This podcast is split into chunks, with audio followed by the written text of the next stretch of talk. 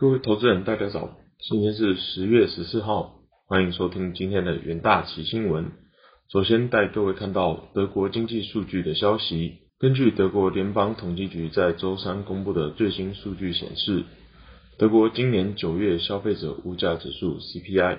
较去年同期上升四点一 percent，创下新高，符合市场预期。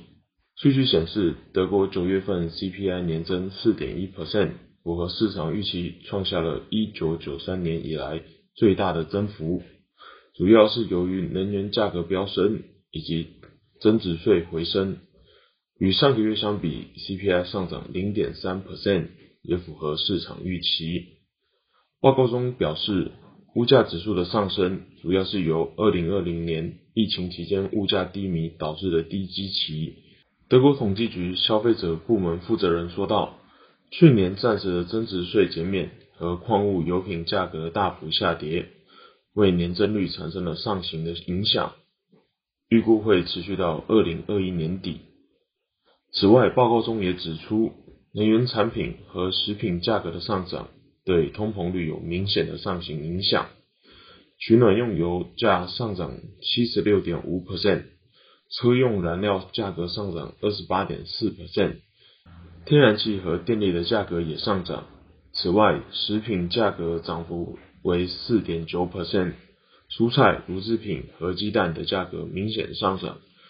若不包括能源产品价格，德国九月份的通膨率为三点一 percent。德国联邦统计局表示，目前物价上涨的压力只有部分转嫁给消费者。与八月份相比，九月份的物价可以说是几乎持平。研究机构 KFW 预期到年底能源价格恐维持在高点，预期将使整个德国通货膨胀率在剩下的时间内都维持在高于三 percent 的水准，随后才会回落低于两个 percent。德国商业银行也表示，在历经夏季。期间约半年的强劲复苏后，第四季德国经济几乎不会再度成长。德国如今正面临停滞性通膨的巨大风险。对小袋子期货有兴趣的交易人，可留意小袋子期货的相关波动。下则新闻看到中国进出口的新闻。周三，中国海关总署公布前三季中国外贸进出口总额达。人民币二十八点三三兆元，年增二十二点七 percent，其中出口人民币十五点五五兆元，年增二十二点七 percent，进口人民币十二点七八兆元，年增二十二点六 percent。中国外贸进出口已连续五个季度达正成长。从各季表现来看，今年第一季、第二季、第三季。进出口总额分别为人民币五点五八点五一兆元、人民币九点五九兆元和十点二三兆元，年增率分别为二十九点七 percent、二十五点二 percent 和十五点二 percent。从月度表现来看，九月份进出口年增十五点四 percent，涨幅较八月下滑三点五个百分点。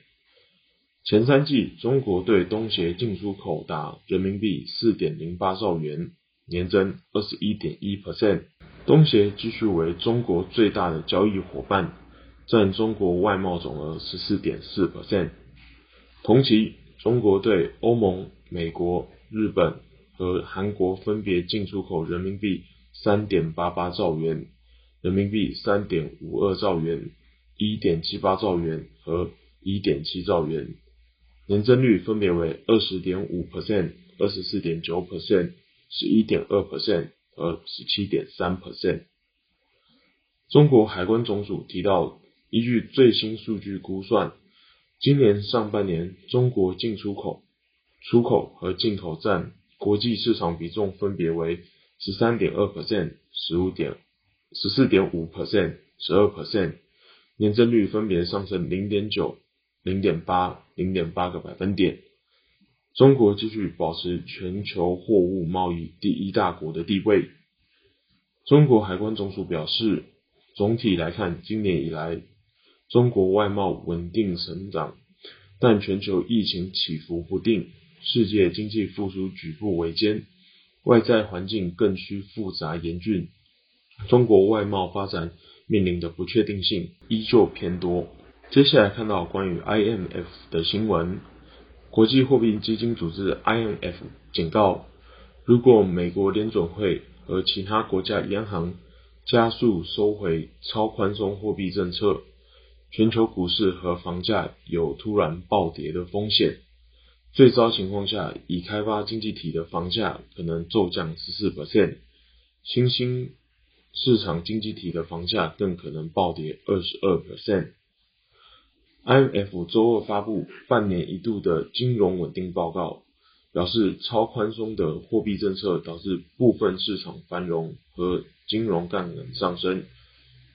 可能让经济复苏因信贷紧缩遭受风险。INF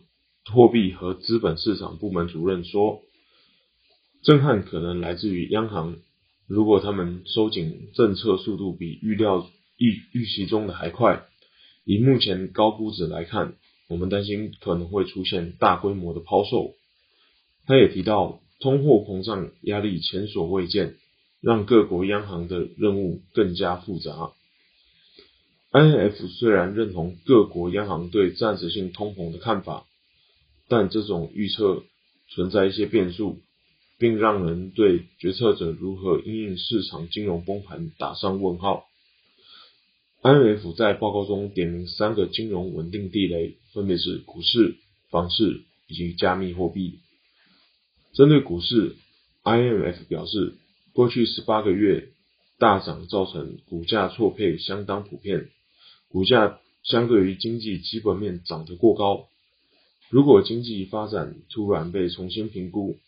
而政策出现令人意外的转变，股价可能会出现大跌的情况。房市部分，IMF 表示房价下跌的风险很高，最糟的情况下，已开发经济体的房价可能会骤降十四 percent，新兴市场房价会暴跌二十二 percent。唯一的好处是。目前房价高涨的程度虽然可比拟二零零七、二零零八年金融危机的时期，但现在金融体系的体制健全多了。至于加密货币，IMF 表示这个市场迫切需要监管，目前的资讯揭露和监管不足，使消费者身处诈欺和市场整体风险当中。目前加密货币市场规模达两兆美元。远比股债市小，因此对全球金融体系稳定并不至于造成风险，但为减缓未来危险，仍需加以监管。接着进入三分钟听股期的单元，长荣航前三季货运营收五百五十一亿，年成长七十九 percent，近期受益于 iPhone 新机出货与电子业旺季来临，使得航空货运需求攀升。国际航协预期今年总货量较二零一九年成长约八 percent，二零二二年甚至较二零一九年成长约十三 percent。同时，国内法人预估明年客运运能将有望恢复，看好长荣航后市的发展。第二档个股期货看到和硕期货，和硕因 iPhone 十三系列新机贩售，笔电销量推升。使得九月营收达到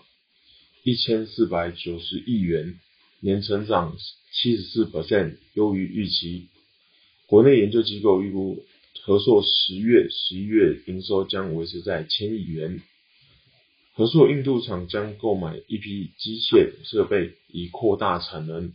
近日更与微软合作推进五 G 专属网络。投资者可以持续关注消费性电子产品需求的延续性。第三场个股期货看到南电期货，南电受限于中国能耗双控政策，昆山厂安排排程停机至九月三十日，加上九月生产天数较八月少一天，使得九月营收四十五点零八亿元，月减四点六 percent，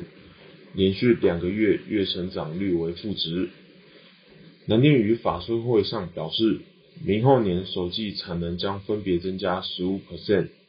未来将因供应缺口扩大而规划新载板的产能计划。南电周三开高走低，中场下跌五点八三 percent，连续三日收黑 K 棒。以上就是今天的元大旗新闻，谢谢各位收听，我们明天的元大旗新闻再见。